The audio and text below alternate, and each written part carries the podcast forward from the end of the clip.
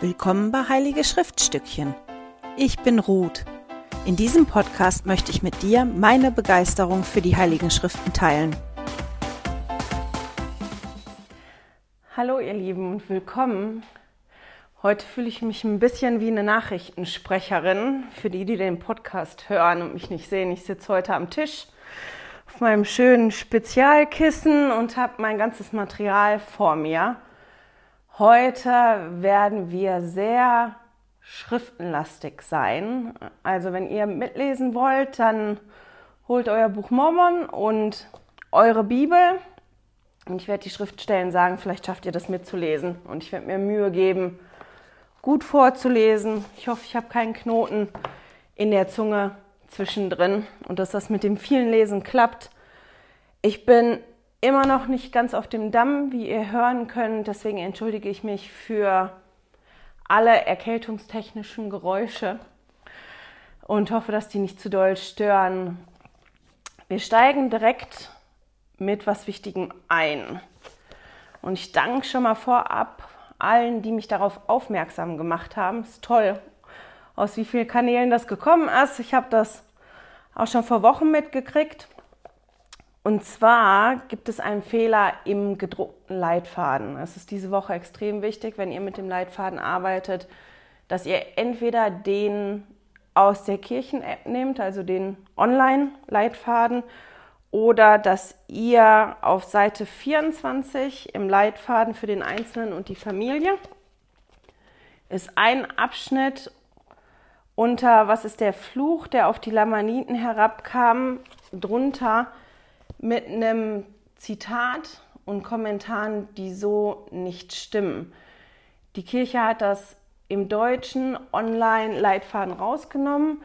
Im Englischen hat die das nicht nur rausgenommen, sondern hat was Neues reingeschrieben, weil das Zitat, was da drin steht, nicht mit dem übereinstimmt, was die Propheten und die Kirchenführer heute sagen. Weil es da um zwei Verse gibt, die kontrovers diskutiert werden, die auch einiges an Leid und Diskussionen ausgelöst haben und immer noch auslösen, habe ich gedacht, ich nehme die zwei Verse und zeige anhand von den zwei Versen mal, wie man daran gehen kann, wenn man über etwas stolpert in der Schrift, was man nicht versteht. Oder auch wenn man über irgendwas stolpert, was man total interessant äh, findet, wo man mehr Informationen zu haben möchte. Deswegen sind wir heute sehr schriftlastig. Wir werden in den Schriften hin und her springen, weil ich euch einfach mal zeigen möchte, ähm, wie ich daran gehe. Es gibt ganz bestimmt noch viele andere Wege. Wenn ihr einen tollen anderen Weg habt, mit Dingen umzugehen, die euch unglaublich interessieren oder die ihr sehr schwierig findet oder die ihr einfach nicht versteht, könnt ihr mir das gerne mailen oder sonst auf einem anderen Kanal schreiben. Ich bin immer offen für neue Ideen. Aber jetzt fangen wir mal an mit dem Weg, den ich unter anderem beschreite. Als erstes möchte ich die zwei Verse vorlesen. Die stehen in 2. Nephi 5, Vers 20 und 21. Darum erfüllte sich das Wort des Herrn, das er zu mir gesprochen hatte. Nämlich, insofern sie nicht auf deine Worte hören, werden sie von der Gegenwart des Herrn abgeschnitten werden – und siehe, sie sind von seiner Gegenwart abgeschnitten worden. Und er hatte wegen ihres Übeltuns den Fluch über sie kommen lassen, ja einen schweren Fluch, denn siehe, sie hatten ihr Herz gegen ihn verhärtet, so dass es wie ein Kieselstein geworden war. Deshalb, da sie weiß waren und überaus anmutig und angenehm, ließ der Herr Gott, damit sie für mein Volk keinen Anreiz mehr hätten, ihre Haut schwärzlich werden. So, es ist ganz wichtig, dass wir da verstehen, was der Fluch ist. Der Fluch, der wird nämlich im Vers 20 beschrieben. Der Fluch ist nämlich, dass die Lamaniten von der Gegenwart des Herrn abgeschnitten sind. Das heißt, der Heilige Geist hat sich aus ihrem Leben zurückgezogen. Das war der Fluch. Und der Fluch ist über sie gekommen, ja, weil sie nicht auf die Worte gehört haben und nicht nach dem gelebt haben, was sie leben sollten. Wenn ich jetzt über sowas stolper, wie dass ihre Haut schwärzlich geworden ist, dann fange ich an, Fußnoten zu lesen. In den Schriften unten drunter sind, ich drehe das mal um, ich glaube nicht, dass ihr das sehen könnt, aber in den Schriften unten sind ja ganz viele Schriftstellen oder Kommentare. Und wenn man guckt im Vers, da sind in den Versen, da sind so kleine Buchstaben. Im Vers 21 steht neben Fluch ein kleines A, neben angenehm ein kleines B und neben ihrer, ihrer Haut steht ein kleines C. Und wenn ich jetzt unten drunter gucke, bei 21c, dann sehe ich, dass da zwei Schriftstellen in der Fußnote angegeben sind, zu denen ich springen kann. Und das möchte ich mal gemeinsam mit euch machen. Da steht einmal 2. Nephi 26, Vers 33 und einmal 3. Nephi 2, Vers 14 bis 16. Und mit dem werden wir anfangen. Also, muss ich auch mal gucken in meinen Schriften. Hier sind ganz, ganz viele Lesezeichen drin. Da ist das Lesezeichen 2. Wir gehen jetzt zu 3. Nephi 2. Die Verse, mal, Entschuldigung, das eine Lesezeichen wieder zurück tun, damit ich das nachher finde. Also, Entschuldigung, nochmal. Wir sind jetzt bei 3. Nephi 2, Vers 14 bis 16. Und da steht, und es begab sich, diejenigen Lamaniten, die sich mit den Nephiten vereinigt hatten, wurden zu den Nephiten gezählt. Und ihr Fluch wurde von ihnen genommen und ihre Haut wurde weiß wie die der Nephiten. Und ihre jungen Männer und ihre Töchter wurden überaus anmutig und sie wurden den Nephiten zugezählt und wurden Nephiten genannt. Und so endete das 13. Jahr. Wenn ich jetzt da gucke, da wird ja nicht von schwarzer Haut gesprochen, sondern von weiß. Und ich da in die Fußnote gucke, zu weiß, dann habe ich wieder quasi wie ein Querverweis. Da steht nämlich 2. Nephi 30, Vers 6. Da springen wir jetzt auch mal hin. Gucken. 2. Nephi 30, Vers 6. Da steht, und dann werden sie sich freuen, denn sie werden wissen, dass dies für sie eine Segnung aus der Hand Gottes ist und die Finsternis wird ihnen wie Schuppen von den Augen zu fallen anfangen, und es werden nicht viele Generationen bei ihnen vergehen, so werden sie ein reines und ein angenehmes Volk sein. Und ich finde das schon interessant, weil man die Assoziation schon mitkriegt von weiß und angenehm und rein und schwarz und Finsternis und schwarz und schlecht. Genau, wir gehen nochmal zurück. Bei 2. Nephi 5, Vers 20 und 21 stand ja in der Fußnote zu, ähm, oh, muss meine Gedanken sammeln heute, zu Haut, zu schwärzlicher Haut, noch die Schriftstelle 2. Nephi 26, Vers 33. Da gehen wir jetzt mal hin. Das ist auch eine relativ bekannte Schriftstelle. Und dann ähm, müsst ihr mal darauf achten, weil zu den Schriftstellen habe ich gleich noch zwei andere Schriftstellen. Die lese ich jetzt auch mal vor. Denn keine dieser Übeltaten kommt vom Herrn, denn er tut unter den Menschenkindern das, was gut ist, und er tut nichts, was nicht klar ist für die Menschenkinder, und er lädt sie alle ein, zu ihm zu kommen und an seiner Güte teilzuhaben. Und er weist niemanden ab, der zu ihnen kommt, schwarz und weiß, geknechtet und frei, männlich und weiblich. Und er gedenkt der Heiden. Und alle sind vor Gott gleich, die Juden ebenso wie die anderen. Und es geht ja bei der Frage, die ich zumindest habe und die meisten, die die Schriftstellen lesen, darum, ist das Schwarz und das Weiß wirklich so gemeint? Oder ist das nur bildlich gesprochen? Haben die wirklich weiße und schwarze Haut gekriegt oder ist das nur ein Bild dafür? Weil wenn man mal überlegt, die Familie von Lehi ist ja aus Jerusalem ausgezogen und wenn man guckt, welche Hautfarbe Menschen haben in, ja, in der Gegend, ist die nicht weiß. Ich meine, weiß und schwarz ist so und so keine Haut. Ist ja nicht weiß wie Papier, meine Haut. Und ich habe eine relativ helle Haut. Und selbst wenn man jemanden aus dem Norden nehmen würde, Island, Schweden, die haben helle Haut, aber die ist halt nicht weiß. Und genauso ist das ja mit Schwarz. Das ist ja braun, nicht schwarz.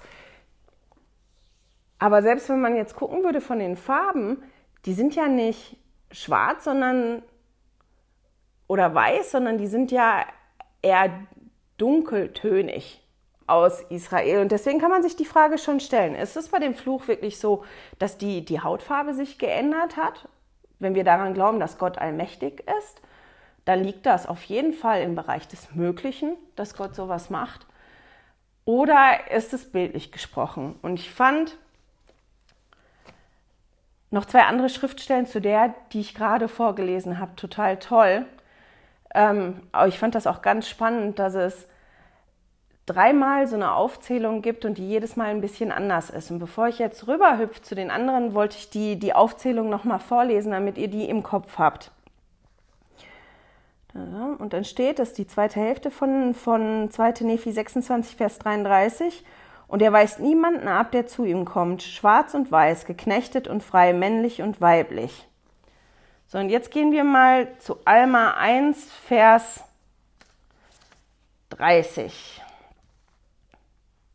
Da steht,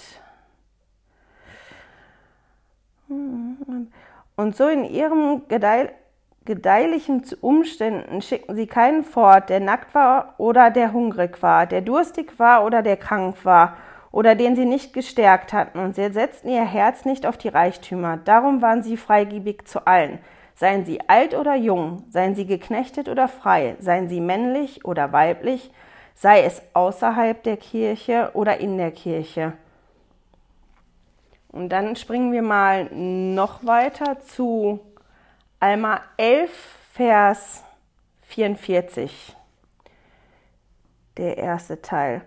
Nun wird diese Wiederherstellung allen zuteil, Seien sie alt oder jung, seien sie geknechtet oder frei, seien sie männlich oder weiblich, seien es die Schlechten oder die Rechtschaffenen. Und ich finde das schon spannend, dass es diese Aufzählung dreimal gibt. Das eine Mal wird gesprochen von Schwarz und Weiß und bei den anderen zwei Aufzählungen wird halt gesprochen von in der Kirche und aus der Kirche und von ähm, die Rechtschaffenen und die Schlechten. Schon viel, was man da so finden kann, wenn man anhand von den Fußnoten hin und her geht. Natürlich kennt man jetzt auch bei jeder von der Schriftstelle, die wir gelesen haben, nochmal unten in die Fußnoten gehen können und gucken können, okay, ähm, was stehen da für, für Verse drin und dann kann man da auch nochmal hinhüpfen und es lesen und sehen, was miteinander verknüpft wird oder verknüpft ist. Und das ist alles möglich nur mit dem Buch Mormon. Jetzt weiß ich aus Erfahrung vom letzten Jahr, weil ich mich so mit dem Neuen Testament auseinandergesetzt habe und mit verschiedenen Bibelübersetzungen, dass in den englischen heiligen Schriften das Stichwortverzeichnis, die Fußnoten und Querverweise viel, viel ausführlicher sind als bei uns in den Schriften. Und deswegen habe ich nachgeschlagen in, den, in meinen englischen Schriften. Ich habe die als, als Buch hier, ich habe die dicke Kombi in Englisch. Man kann das aber auch nachschlagen in der Kirchen-App. Da kann man die Sprache ändern. Und da hat man auch die, die kleinen Buchstaben. Und wenn man da drauf drückt, wird man sogar direkt weitergereicht. Und tatsächlich sind auch bei den Versen wesentlich mehr Fußnoten unten drin, wesentlich mehr Verse in den Fußnoten. Und ich möchte zwei davon mit euch lesen. Das erste ist zu, dass sie ein angenehmes Volk gewesen sind. Im Englischen ist das Leitzom. Und dazu möchte ich mit euch hüpfen nach Mormon 9, Vers 6. Darum, o ihr, die ihr nicht glaubt, wendet euch zum Herrn, schreit machtvoll zum Vater im Namen Jesu, damit ihr vielleicht doch an jedem großen und letzten Tag als makellos, rein, anmutig und weiß befunden werdet, nachdem ihr durch das Blut des Lammes gesäubert worden seid. Und dann direkt zu noch einer Schriftstelle. Und das ist eine Schriftstelle, die gestanden hat im Vers 21 zu Darkness. Also das wird umschrieben damit Darkness of Skin. Und da steht unter anderem noch ein Querverweis zu Mose 7, Vers 8. Und in Mose 7, Vers 8 steht, denn siehe, der Herr wird das Land mit großer Hitze verfluchen und dessen Unfruchtbarkeit wird immer da sein. Und es kam Schwärze über all die Kinder Kanaan, sodass sie unter allem Volk verachtet wurden. Wir uns ja jetzt nur mit dem Buch Mormon beschäftigt und hinten mit der köstlichen Perle und sind da ein bisschen hin und her gesprungen. Und ich habe mich halt das wirklich gefragt, ist, wie ich ja am Anfang gesagt habe, ist das so, dass wirklich die Haut verändert worden ist oder ist das nur ein Bild dafür? Und wir haben ja nicht nur die, die neuzeitlichen Schriften, wir haben ja auch noch die Bibel. Und ich bin dann hingegangen und habe in, man kann das entweder eben so im Internet machen unter bibel.de oder ich habe halt eine Kirchen-App und da kann man eine Stichwortsuche machen in der Bibel. Und ich habe tatsächlich schwarz eingegeben und Haut eingegeben und man kriegt, je nachdem, welche Bibel man sich da aussucht, welche Bibelübersetzung, ganz verschiedene Schriftstellen. Und ich habe eine Schriftstelle gefunden, die wirklich schwarze Haut auch hatte. Und die steht in Iob ähm, 30, Vers 30. Die Haut an mir ist schwarz, von Fieberglut brennen meine Knochen. Also das ist so eine andere Schriftstelle, die ich gefunden habe, wo es wirklich um, um die Haut geht. Meine Haut, äh, die Haut an mir ist schwarz, von Fieberglut brennen meine Knochen. Und da ist das ein Vers, wo ganz klar ist, dass das nicht wortwörtlich gemeint ist, sondern dass das bildlich gemeint ist. Ich habe auch da, weil ich das natürlich weiß, ich weiß nicht, warum das so ist im englischsprachigen Raum, dass da Suchmaschinen und so besser sind. Wenn man sich das anguckt in, in der englischen Bibel, dann gibt es noch mehr Schriftstellen, wo es um Schwarz geht und, und schwarze Haut und um, um Fluch und Dunkelheit. Die sind im, in der deutschen Bibel aber anders übersetzt. Wir haben anscheinend mehr Wörter im Deutschen, die man benutzen kann. Deswegen findet man das da in der Stichwortsuche nicht. Das, was ich aber ganz, ganz spannend gefunden habe, sind zwei Schriftstellen. Die sind in Jeremia 8, Vers 21 und Jeremia 14, Vers 2 die lese ich jetzt nicht vor auf Deutsch, weil die wirklich, weil da andere Wörter benutzt werden. In der englischen Übersetzung steht aber Black und Blackness. Und wenn man sich da die Fußnote anguckt, dann steht da, dass Black bzw. Blackness ein Idiom für gloomy oder gloom ist, was auf Deutsch Düsternis oder düster heißt. Ich weiß nicht, ob ihr wisst, was Idiome sind. Idiome sind Begriffe, Wörter, Sätze wie Sprichwörter, die einer bestimmten Menschengruppe, deren Bedeutung einer bestimmten Menschengruppe klar ist. Die verstehen das. Das ist wie um den heißen Brei herumreden oder die Meckerziege oder es ist alles in Butter oder der muss auch eine Extrawurst gebraten kriegen. Das sind Dinge, die verstehen wir die verstehen man manchmal nur, wenn man aus einem bestimmten Raum kommt. Wenn man aber jetzt hingeht und die eins zu eins übersetzt, wie die Meckerziege Complain Goat, dann hat man das zwar richtig übersetzt, Wort für Wort, aber die Bedeutung, wenn man sagt, du bist eine olle Meckerziege, ja, you are a complain, complaining goat, der Sinn erschließt sich nicht. Und in der Bibel werden einige solche Idiome benutzt und einige solche Bilder benutzt. Die waren den Leuten damals aus der Ecke total klar, aber sind durch die Übersetzung unklar geworden. Und das, was wir halt nicht vergessen dürfen, ist, Nephi, der das geschrieben hat, auch Lehi vorher, die waren ja Juden, die sind ja ausgezogen aus Jerusalem, die sind groß geworden und die haben das und ihre Sprache und ihre Idiome natürlich mitgenommen und auch teilweise benutzt. Wenn ich jetzt darüber nachdenke, über die Verse, die wir zusammen gelesen haben, über die ersten Verse, wo es um die schwärzliche Haut geht und um all die anderen Verse, kann ich dann eine klare Antwort geben. Ist das jetzt wirklich so gewesen, dass die Haut sich schwarz gefärbt hat und nachher wieder weiß gefärbt hat, zurückgefärbt hat? Ist das so? Ist das nicht so? Dann mag ich euch erstens nicht eine ganz klare Antwort geben. Ähm, ich habe eine Tendenz, die zu mir hingeht. Ich kann euch auch gar keine Antwort geben, weil dann nämlich noch ein Faktor reinkommt, der total wichtig ist, wenn man so Fragen hat oder Unklarheiten hat. Und dieser Faktor ist nämlich der Heilige Geist. Wenn ich so Schwierigkeiten habe mit irgendwas, was ich lese oder was überhaupt nicht verstehe, dann versuche ich immer den Vater im Himmel mit einzubeziehen, mich wirklich hinzuknien und zu beten und zu fragen, Vater im Himmel, ich verstehe das nicht hilf mir bitte, eine Antwort zu finden, die für mich in Ordnung ist. Ich habe teilweise für mich sogar gelernt, mit der Antwort zu leben oder mit dem Gefühl zu leben, bis dahin kriegst du eine Antwort und mehr ist für dich nicht wichtig. Was nicht ganz leicht für mich ist, weil ich immer frage, warum. Ja, aber warum?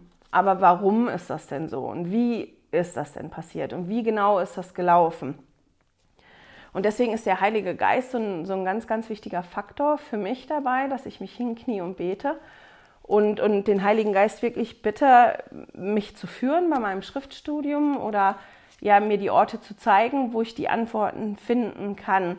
Und das ist was, was ihr auch machen müsst, wenn ihr so Dinge, ähm, ihr über so Dinge stolpert, die euch entweder interessieren oder wo ihr das Gefühl habt, das ist wichtig für euch oder Dinge, die ihr ganz schwierig findet. Dass, dass der Heilige Geist derjenige ist, der euch da Antworten bestätigen kann oder nicht bestätigen kann. Ich für mich tendiere in die eine Richtung. Ich finde aber ganz toll, dass wir ja nicht nur die Schriften haben, sondern zum Wort Gottes gehören ja auch die Worte unserer jetzigen Propheten. Und der wichtigste Prophet, Entschuldigung, der wichtigste Prophet für mich heute und für euch ist immer der aktuelle Prophet. Da wir in einer Kirche leben, wo es fortlaufend Offenbarungen gibt, ist immer der, die Worte und das, was der aktuelle Prophet gesagt hat, das, was gültig ist und was stimmt weil wir ja fortlaufende Offenbarung haben. Das kann sein, dass ein Prophet oder ein Apostel vor 10, 20, 30, 40 Jahren was anders gesagt hat, was anders interpretiert hat. Ähm, ich muss aber immer nachgucken, was ist denn das, was heute gesagt wird von unserem Propheten. Und da gibt es zwei Quellen noch. Nämlich die eine ist tatsächlich der englische Leitfaden in der Kirchen-App. Die sind nämlich hingegangen und haben dieses Zitat, was nämlich schon ein paar Jährchen alt ist und so nicht mehr mit dem Standpunkt der Kirche übereinstimmt. Die haben das nicht einfach rausgenommen, die haben da was Neues reingemacht. Ich möchte euch das vorlesen. Es ist ganz bestimmt nicht hundertprozentig richtig. Ich bin nicht so eine Leuchte im Übersetzen. Ich habe mir Mühe gegeben, aber es ist meine Übersetzung, ist nicht ganz wort, wort, wörtlich übersetzt, aber vom Sinn her wird es in Ordnung sein. Und zwar steht da zu diesen zwei Versen in 2. Nephi 5, Vers 20 und 21. In Nephis Tagen war der Fluch, der auf die Lamaniten kam, dass sie von der Gegenwart des Herrn abgeschnitten waren. Das bedeutete, dass der Geist des Herrn von sich aus, ähm, und jetzt fängt schon an mit dem Knoten in der Zunge. Ich fange nochmal von vorne an. In Nephis Tagen war der Fluch, der auf die Lamaniten kam, dass sie von der Gegenwart des Herrn abgeschnitten wurden. Das bedeutete, dass sich der Geist des Herrn aus ihrem Leben zurückgezogen hat. Als die Lamaniten später das Evangelium Christi angenommen haben, folgte der Fluch Gottes ihnen nicht mehr. Im Buch Mormon steht auch, dass die Lamaniten eine schwärzliche Haut als Zeichen bzw. Kennzeichen bekommen haben, nachdem sich die Nephiten von ihnen getrennt haben. Die Natur und das Aussehen dieses Zeichens werden nicht ganz verstanden. Das Zeichen unterscheidet anfänglich die Lamaniten von den Nephiten. später als Nephiten und Lamaniten beide Phasen der Bosheit und Rechtschaffenheit durchlaufen haben, wurde das Zeichen als Indikator, wie die Lamaniten vor Gott stehen, irrelevant. Propheten in der heutigen Zeit bestätigen, dass dunkle Haut kein Zeichen göttlicher Ungnade oder Zeichen eines Fluchs ist. Die Kirche umarmt Nephis Lehre, dass Gott niemanden abweist, der zu ihm kommt, schwarz und weiß, geknechtet und frei, männlich und weiblich. Präsident Russell M. Nelson hat erklärt, der Herr hat seine grundlegende Lehre der Chancengleichheit für seine Kinder hervorgehoben.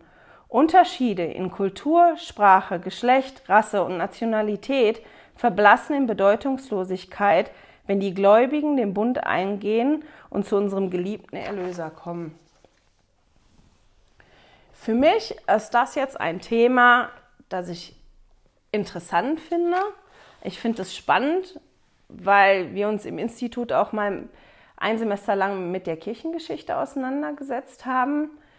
Und das spannend war, sich auch auseinanderzusetzen mit dem, dass Schwarzafrikaner das Priestertum nicht haben konnten. Aber das ist für mich kein hochemotionales Thema, weil ich nicht persönlich betroffen bin. Das ist ja oft so, wenn man nicht wirklich persönlich betroffen ist oder man nicht jetzt wirklich angegriffen wird, eure Kirche ist aber ganz schlimm, weil im Buch Mormon steht dieses und jenes, dann ist das einfacher, das einfach logisch anzugehen und zu gucken. Das ist aber trotzdem ein Thema, ja, das einiges an Leid verursacht hat, weil es so viele Interpretationen und Theorien zu den zwei Versen gegeben hat und da wirklich ja Leid entstanden ist. Und deswegen ist finde ich das ganz toll, dass ich ja einer Kirche angehöre, die immer wieder Offenbarung bekommt und dass auch die Kirchenführer nicht so tun, als wenn es die Thematik nicht geben würde. Die, die anerkennen, dass es das gegeben hat, dass es Leid gegeben hat, dass das Thema schwierig ist und die sprechen darüber. Es gibt eine ganz, ganz tolle Ecke, ich werde die verlinken im Newsletter, denke ich auf der Kirchenwebseite. Ihr findet es aber auch in der Kirchen-App und zwar unter Themen. Und da sind dann Abhandlungen zum Evangeliumsthemen. Da gibt es ganz verschiedene Sachen zu, zu Eva, zu wie Joseph Smith das Buch Mormon übersetzt hat, zur viele Ehe. Ist ganz toll, kann man verschieden lang lesen. Und unter anderem gibt es auch einen Abschnitt zu Rassenzugehörigkeit und Priestertum. Und den Abschnitt, einen kurzen Abschnitt daraus möchte ich euch vorlesen. Da steht die Kirche heute. Heute weist die Kirche die einstmals kursierenden Theorien zurück, wonach schwarze Haut ein Zeichen göttlicher Ungnade oder eines Fluchs sei, oder dass sie Taten im vorirdischen Leben widerspiegle, dass Mischehen eine Sünde seien oder dass Schwarze, Schwarze oder Menschen, die einer anderen Rasse oder Ethnie angehören, anderen gegenüber in irgendeiner Weise minderwertig seien. Heute sprechen sich die, die Führer der Kirche unmissverständlich gegen allen Rassismus in der Vergangenheit und in der Gegenwart aus, in welcher Form er sich auch darstellen mag. Und ich finde es ganz spannend, dass die Kirche da so eindeutig, die Kirchenführung da so eindeutig Stellung zuzieht. So, da wir das jetzt ausführlichst behandelt haben. Nicht nur die Thematik, die schwierig ist und die teilweise, wenn man spricht mit verschiedenen Leuten, das überschattet, was sonst Tolles in diesen fünf Kapiteln drin steht. Ich hoffe, ich konnte euch auch zeigen, wie man mal damit umgehen kann, in den Schriften hin und her zu gehen und zu gucken, was steht denn in den Schriften sonst noch zu dem Punkt und wie das funktioniert einmal mit meinen Unterlagen weitergehen. Nachdem wir jetzt ausführlich gesprochen haben darüber, können wir uns noch ein bisschen konzentrieren über das, was sonst noch Tolles in den, in den Kapiteln steht. Das ist zu der Zeit, wo die angekommen sind im Land Überfluss. Die sind angekommen und Nephi spricht zu seinen Brüdern und auch Lehi spricht zu seinen Nachkommen und zu den Nachkommen von Ismael. Lehi erkennt, dass er bald sterben wird und viele der Worte sind Worte, ja, sind quasi die letzten Worte, die Worte eines Sterbenden an seine Nachkommen. Ich weiß nicht, ob ihr schon mal dabei gewesen seid, wenn, ja, wenn jemand gestorben ist oder dass ihr anwesend gewesen seid in, ja, in einer Zeit, wenn, wenn ein Mensch krank ist und wirklich weiß, dass er stirbt. Und das sind schon besondere Momente, die man dann hat. Und die Dinge, die derjenige sagt, sind, sind einem eigentlich wichtig. Die sind einem wichtig und die, die schließt man besonders ins Herz. Und deswegen sind die Worte, die Lehi dort spricht, auch so wichtig. Lehi spricht über die Entscheidungsfreiheit unter anderem. Und das ist was, oder das sind Kapitel, die ich immer mag, weil ich immer schmunzeln muss darüber, weil wir so tolle Erlebnisse ähm, oder Diskussionen mit Frederik hatten, als wir das Buch Mormon als Familie gelesen haben. Wir haben das immer so sporadisch gelesen, Schriftstudium als Familie läuft, ich sag mal, mittelmäßig, beschleppend im Moment. Ah, die ganzen Jahre davor war das teilweise nicht existent, aber wir haben immer mal wieder Anläufe gemacht, anzufangen. Und zu den Kapiteln sind wir meistens als Familie noch gekommen. Soweit haben wir das geschafft. Und als Frederik ganz klein war und wir gelesen haben vom zerknirschten Geist, von dem gesprochen wird, musste Frederik immer so lachen, weil der sich das wirklich vor, vorgestellt hat.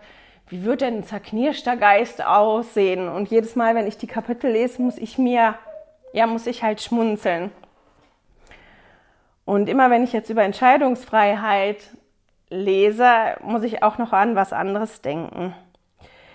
Lehi spricht in 2. Nephi 2, Vers 11. Darüber, da steht, denn es muss notwendigerweise so sein, dass es in allen Dingen einen Gegensatz gibt.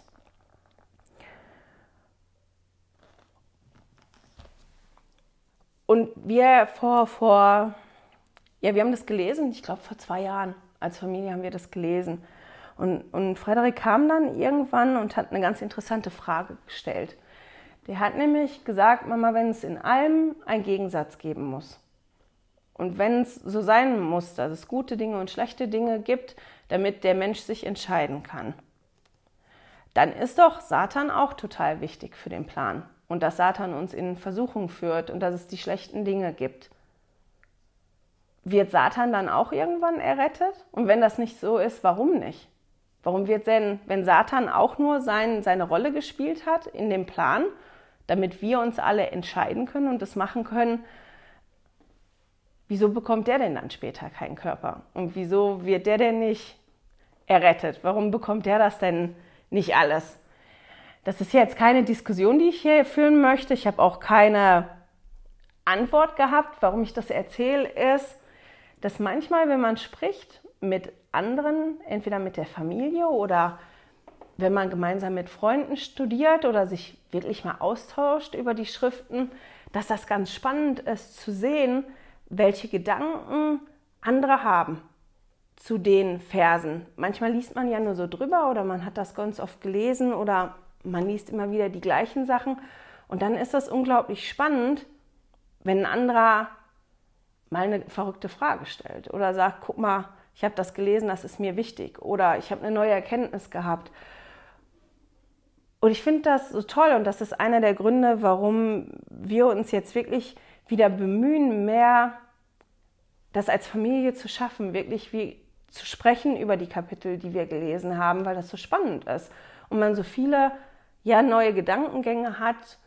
Und wenn ihr alleine seid und keine Familie habt, vielleicht findet ihr eine Studiergruppe oder ist einfach eine Aufforderung, weil ich mich so gesegnet fühle. Ich fühle mich so unglaublich gesegnet dadurch, wenn ich mit anderen über, über die Schriften rede und die Gedanken und die Gefühle zu hören. Und ich kann so, so viel darüber profitieren. Und als ich jetzt die Verse gelesen habe, musste ich mich so an die zwei Dinge erinnern, die der Frederik genau kommentiert hat in den Kapiteln, die mich so zum Nachdenken gebracht haben, in, in so eine ganz andere Richtung. Wir kommen zurück zur Entscheidungsfreiheit, über die Lehi spricht. Er spricht auch darüber, dass Gott dem Menschen gewährt hat, für sich selbst zu handeln. Und dass die Menschen nur ja, für sich selbst handeln können, weil sie von dem einen oder von dem anderen angezogen werden. Das kann man in ähm, 2. Nephi 2, Vers 16 nachlesen. Und er spricht auch über den Sündenfall und dessen Notwendigkeit.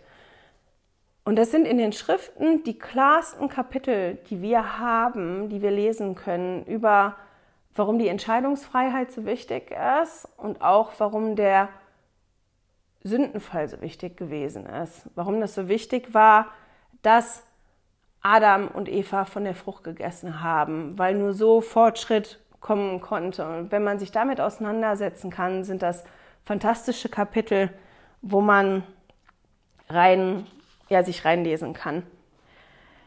Was ich auch noch ganz, ganz spannend fand, ist, dass Lehi seine Söhne daran erinnert, dass sie sich frei entscheiden können, dass sie entweder das ewige Leben und Jesus wählen können oder den Tod durch Gefangenschaft und durch die Macht des Teufels.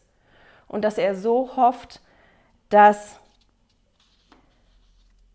ja, dass seine Söhne sich richtig entscheiden. Und ich finde das ganz prägnant, als ich das gelesen habe, dass es mir so entgegengesprungen, weil Lehi ja auch die Vision hatte vom Baum und der gesehen hat, dass Laban und Lemuel sich geweigert haben, von der Frucht zu essen. Und der hat verschiedene Visionen gehabt, genau wie Nephi, und hat die, der hat die Zukunft gesehen. Und der hat, eigentlich hat er gesehen, dass die sich nicht richtig entscheiden werden.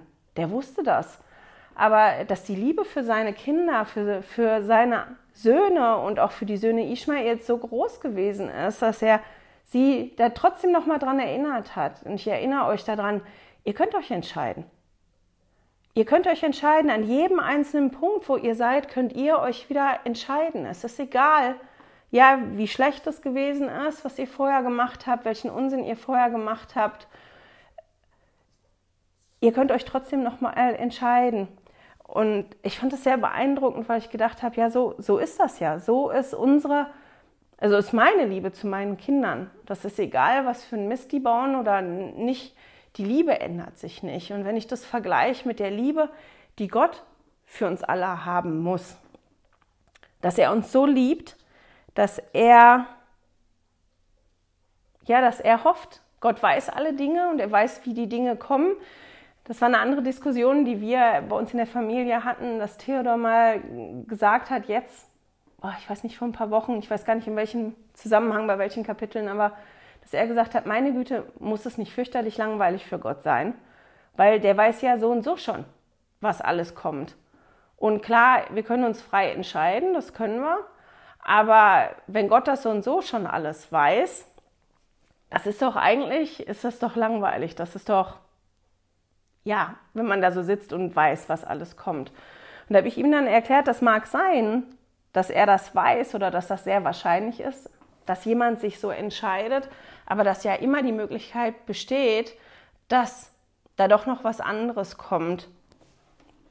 Und wir haben als, ja, als Familie ein ganz, ganz tolles Gespräch darüber gehabt. Auch über die Liebe, die der Vater im Himmel für, für uns hat. Und das sind auch zwei Verse, die ich noch mit euch lesen möchte, die mir aufgefallen sind. Ich möchte nämlich heute mit der Liebe vom Vater im Himmel für uns aufhören und euch in die Woche starten lassen.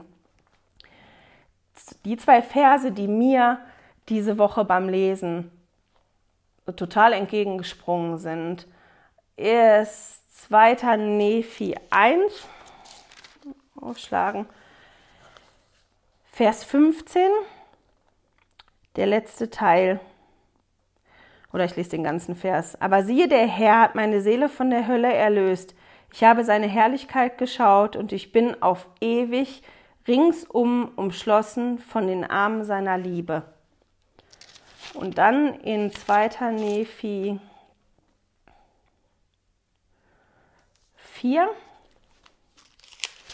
Vers 21 steht, er hat mich mit seiner Liebe erfüllt, selbst bis es mir mein Fleisch verzehrt. Und ich hatte dann den Gedanken, als ich das gelesen habe, Entschuldigung, ich muss mal runtergucken und parallel Römer raussuchen. Ich habe mich vergessen, mir dann Lesezeichen reinzumachen. Ähm, ich habe echt einen Knoten im Kopf. Jetzt habe ich den Faden verloren. Nochmal zurück. Also wir haben ja gerade von der Liebe gesprochen, dass Lee sich umschlossen gefühlt hat von der Liebe und dass Nephi sich erfüllt gefühlt hat. Er war komplett erfüllt von der Liebe Gottes. Und ich habe mich halt gefragt, was macht das mit einem, wenn man sich so geliebt fühlt? Wenn es so klar ist und man die Liebe so fühlen kann. Ich weiß nicht, ob ihr das mal gehabt habt, dass ihr Phasen gehabt habt, wo, wo ihr die Liebe von einer Person für euch so gefühlt habt, dass ihr davon erfüllt gewesen seid. Ich meine jetzt nicht diese Verliebtheit, wo man Schmetterlinge im Bauch hat, sondern wirklich so eine richtig tiefgreifende Liebe. Und das, was das mit mir macht, solch, solche Liebe zu fühlen, ist, dass man so eine ganz eigene Sicherheit oder ich bekomme eine, eine, eine Sicherheit und eine Selbstverständlichkeit, einen, einen Raum, wo ich mich unglaublich wohl fühle. Und ja, dadurch, dass ich mich so wohlfühle und so eine Sicherheit habe, spornt mich das an, Gutes zu tun, zu agieren da so. Und wie kommt das, dass Lehi und Nephich sich so geliebt gefühlt haben von Gott? Dass die das so fühlen konnten, dass die sich wirklich umschlossen. Ich meine, wenn ihr schon mal ganz, ganz feste umarmt worden seid, stellt mal vor, ihr würdet euch, ihr würdet die Liebe Gottes so fühlen. Wenn, wenn ihr so eine Umarmung braucht und es kommt jemand und nimmt euch ganz, ganz fest in den Arm. Und das wäre so, dass ihr die Liebe von Gott wirklich so spüren könntet. Oder wenn ihr wirklich Freude fühlt und ganz erfüllt seid von diesem Gefühl der Freude, wenn ihr so erfüllt sein könntet von der Liebe Gottes, wie toll das wäre, wenn wir das öfter hätten. Und deswegen habe ich mich halt gefragt, wie kommt das, dass Lehi und Nephi sich so geliebt gefühlt haben? Ich glaube, einer der Punkte ist, dass sie nach dem Wirken Gottes Ausschau gehalten haben in ihrem Leben naja, schon die letzten Wochen drüber gesprochen, dass es spannend ist, sich anzugucken, wenn die Familie das Gleiche erlebt von Nehi, wie unterschiedlich die verschiedenen Familienmitglieder reagieren und worauf man sich konzentriert. Und wenn man Ausschau hält nach Zeichen dafür, dass der Vater im Himmel uns liebt. Also wenn ich wirklich Ausschau danach halte, dass Gott mich liebt und dass Gott mich segnet und dass Gott Großes und Tolles in meinem Leben bewirkt, dann erkenne ich schneller die Liebe. Das ist auch das, was Nephi macht in den, nicht Nephi, Lehi macht in den fünf Kapiteln oder nicht in fünf, aber in vier Kapiteln. Der erklärt seinen Kindern und erinnert die nochmal daran, was Gott alles Großes bewirkt hat in ihrem Leben in den letzten Jahren und der konzentriert sich darauf und das macht Nephi auch und dadurch fällt ihnen das einfacher und ich glaube, dass sie dadurch auch offener sind, das zu fühlen, ja, dass Gott sie liebt. Jetzt brauche ich mal eben einen Moment, ich habe nämlich tatsächlich vergessen, mir ein Lesezeichen reinzumachen für eine Schriftstelle, die ich mit euch lesen wollte, noch zum Abschluss. Ich möchte gerne mit zwei Schriftstellen enden, die zu meinen absoluten Lieblingsschriftstellen gehören. Und vielleicht, wenn ihr das braucht, denkt ihr dran, wenn ihr betet, den Vater im Himmel mal zu fragen nach dieser Liebe, dass ihr diese Liebe spüren möchtet. Ich weiß, dass ich eine Phase hatte, die ganz, ganz schwierig für mich gewesen ist und wo ich die Frage wirklich gestellt habe, ob Gott mich liebt. Und ich habe die Antwort nicht sofort bekommen, aber die kam und die war sehr, sehr mächtig. Und deswegen mag ich die Schriftstellen so gerne, mit denen ich euch in diese Woche schicken möchte. Die eine steht in Epheser 3, Vers 17 und 18. Da. Durch den Glauben wohne Christus in eurem Herzen, in der Liebe verwurzelt und auf sie gegründet, sollt ihr zusammen mit allen Heiligen dazu fähig sein, die Länge und Breite, die Höhe und Tiefe zu ermessen und die Liebe Christi zu verstehen, die alle Erkenntnis übersteigt, so werdet ihr mehr und mehr von der ganzen Fülle Gottes erfüllt. Und dann in Römer, äh, Entschuldigung, in Römer 8, Vers 38 und 39. Denn ich bin gewiss, weder Tod noch Leben, weder Engel noch Mächte, weder Gegenwärtiges noch Zukünftiges, weder Gewalten der Höhe oder Tiefe noch irgendeine andere Kreatur können uns scheiden von der Liebe Gottes, die in Christus Jesus ist, unserem Herrn. Ich weiß, das ist was, wovon ich ein ganz großes Zeugnis habe, dass Gott mich liebt, dass ich eine geliebte Geisttochter von Gott bin und dass ich ihm wichtig bin. Und das ist für mein Zeugnis oder für meine Zeugnisse von den verschiedenen Dingen ein ganz, ganz wichtiger Teil, weil das das ist, was mich trägt. Und ich, dadurch, dass ich das für mich weiß, auch ein Zeugnis davon habe, dass Gott uns alle liebt. Wir sind ihm alle wichtig. Und wenn du das nicht fühlen kannst und ich weiß, bitte Gott darum und sei offen und schau dich um, damit du Gottes Liebe und sein Wirken in deinem Leben erkennen kannst. Und ich wünsche euch viel Freude beim Lesen der Kapitel. Die sind ganz toll, man kann ganz viel lernen und eine wunderschöne Woche. Ich hoffe, wir sehen und hören uns nächste Woche. Schön, dass du heute dabei warst. Danke fürs Zuhören. Diese Audioaufnahme wurde aus einem Video auf meinem YouTube-Kanal entnommen. Du findest dieses Video unter Heilige Schriftstückchen auf YouTube. Melde dich für mein Newsletter auf heiligeschriftstückchen.ch an und erhalte meinen Studierzettel zu jeder Episode. Immer noch nicht genug? Dann folge mir auf Instagram unter Heilige Schriftstückchen. Hier mit UE statt mit Ü.